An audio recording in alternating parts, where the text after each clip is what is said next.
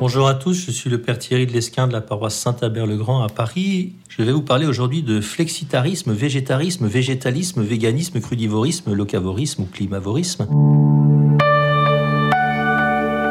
C'est un tas de néologismes qui désignent en fait des nouveaux modes d'alimentation en Occident qui surgissent un petit peu partout, ça et là, qui entendent généralement réduire l'impact de la consommation sur l'environnement en vue par exemple de protéger la vie des animaux en conformité au rejet d'un modèle anthropocentrique de la nature, ou bien pour préserver la biodiversité, pour baisser la pollution, etc., sans oublier bien entendu la grande inquiétude de l'homme occidental contemporain, c'est-à-dire sa santé.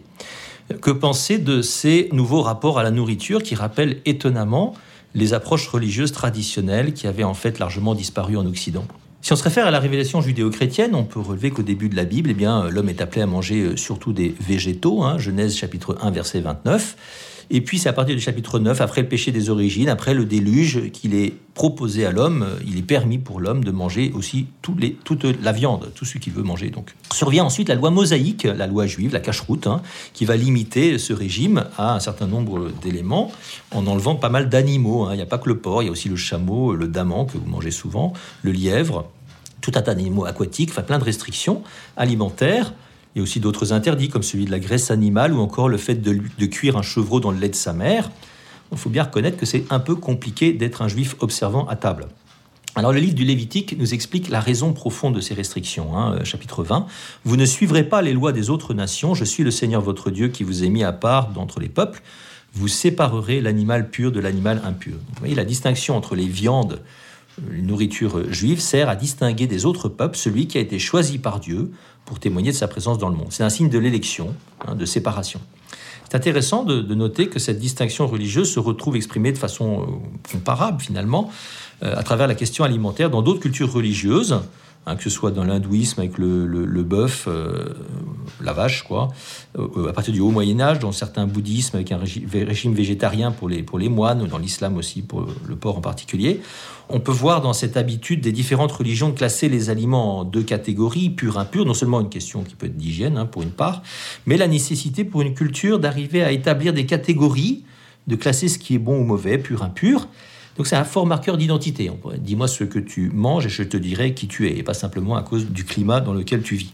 La liberté chrétienne, c'est, ça, va être un bouleversement radical. Hein. Euh, il y a une culture religieuse particulière dans l'histoire qui semble sortir du lot, hein, en affirmant le caractère pur de tous les aliments. On trouve ça explicitement dans l'Évangile, quand Jésus dit au chapitre 7 de Saint Marc, Rien de ce qui est extérieur à l'homme et qui entre en lui ne peut le rendre impur c'est ce qui sort de l'homme. Voilà ce qui rend l'homme impur. Et, Saint Marc précise à ce moment-là, c'est ainsi que Jésus déclarait pur tous les aliments, révolution. Hein. Dans, le christianisme, la question alimentaire qui préoccupe si facilement les hommes à travers leur histoire devient en fait seconde. Voilà, la question de la nourriture, elle est en fait déplacée même vers une autre forme de nourriture. Jean 6, Amen, Jésus dit, je vous le dis, si vous ne mangez pas la chair du Fils de l'homme, si vous ne buvez pas son sang, vous n'aurez pas la vie en vous. Hein. Ce qui importe, ce n'est plus de rien manger d'impur, mais au contraire de manger celui qui est saint. Alors, les premiers chrétiens qui sont issus du judaïsme ben, vont avoir du mal à accueillir ce bouleversement culturel. On peut, les comprendre. On a un épisode intéressant au chapitre 10 des Actes des Apôtres, où Pierre a une vision. Il est à Jaffa à ce moment-là. Il y a une grande toile qui descend du ciel, avec des quadrupèdes dedans, tous les reptiles de la terre, tous les oiseaux du ciel, et une voix du ciel lui dit Debout, Pierre, tu manges. Réponse de Pierre Certainement pas, Seigneur. Je n'ai jamais pris d'aliments interdits ou impurs. La voix reprend Ce que Dieu a déclaré pur, toi ne le déclares pas impur ou interdit. Alors Pierre, ça arrive trois fois comme ça, et puis Pierre comprend pas ce que c'est, il reste perplexe. Et à ce moment-là arrivent les serviteurs du centurion Corneille qui viennent le chercher, qui surviennent à sa porte. Alors l'Esprit Saint lui dit d'y aller, etc. Et quand Pierre rentre chez le centurion Corneille, il, il dit la chose suivante Vous savez qu'un juif n'est pas autorisé à fréquenter un étranger, ni à entrer en contact avec lui. Mais à moi, Dieu a montré qu'il ne fallait déclarer interdit ou impur aucun être humain. C'est intéressant, ça veut dire que Pierre comprend que derrière la question alimentaire, il y a une autre question qui est celle de l'universalité de l'Église en fait. En d'autres termes, la distinction entre les viandes servait à distinguer des autres peuples, celui qui a été choisi par Dieu, hein, alors ça veut dire que le peuple qui mange de tout est un peuple ouvert à l'universel. Concrètement, il ne sépare personne lorsqu'il se nourrit puisqu'il mange de tout. Donc à table, c'est plus facile. Hein. Le catéchisme de l'Église catholique affirme explicitement, par exemple, que Dieu a confié les animaux à la gérance de celui qu'il a créé à son image, c'est le numéro 2417. Il est donc légitime de se servir des animaux pour la nourriture et la confection des vêtements.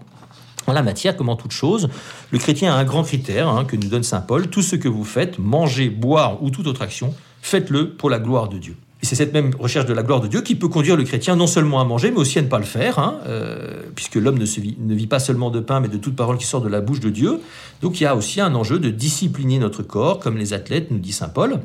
Le moteur n'est plus ici celui de la pureté alimentaire, mais de la conversion. Il s'agit de redonner à Dieu la première place. L'Église donne d'ailleurs explicitement des commandements à la matière. Il y a des jours de pénitence où nous sommes appelés à jeûner, même s'il n'y en a pas beaucoup, il faut bien le reconnaître. Elle demande aussi aux fidèles d'observer un jeûne eucharistique hein, avant de communier. Je ne sais pas si tout le monde le sait encore cela. Cela étant dit, Saint Paul écrit à plusieurs reprises à ce sujet que la loi suprême en matière alimentaire, comme en tout autre, doit demeurer la charité. Hein. C'est le fameux exemple des idolotites, hein, c'est l'histoire de, de, viande sacrifiée aux idoles. On a ça dans la première aux Corinthiens, chapitre 8, 10 qu'on peut bien manger parce qu'il dit que les idoles ne sont rien, mais, si, mais qu'il ne faut pas manger si en le faisant, mon frère peut penser que je crois aux idoles. Et bien de la même manière, on peut aussi avoir à manger quelque chose que nous n'avions pas prévu de manger au nom de cette même charité. Si par exemple quelqu'un a prévu de jeûner pour des motifs de conversion personnelle, eh bien il peut avoir à ne pas le faire, jeûner, chez quelqu'un qui, qui l'invite et qui ne pourrait ne pas le comprendre. À moins que nous nous privions de tel ou tel aliment pour des graves raisons de santé, hein, ne pas vouloir enfreindre par charité la loi que l'on se donne à soi-même est généralement un bon indicateur que notre motivation profonde est très idéologique et donc au moins mal ajustée. Le royaume de Dieu ne consiste pas en des questions de nourriture et de boisson, nous dit Saint Paul, chapitre 14 de l'épître aux Romains. Alors qu'est-ce qu'il faut penser de notre époque avec tout son rapport complexe à la nourriture? Alors je vous lis 1 Timothée 4, 1, 4. Au dernier temps, Certains abandonneront la foi pour s'attacher à des esprits trompeurs, à des doctrines démoniaques.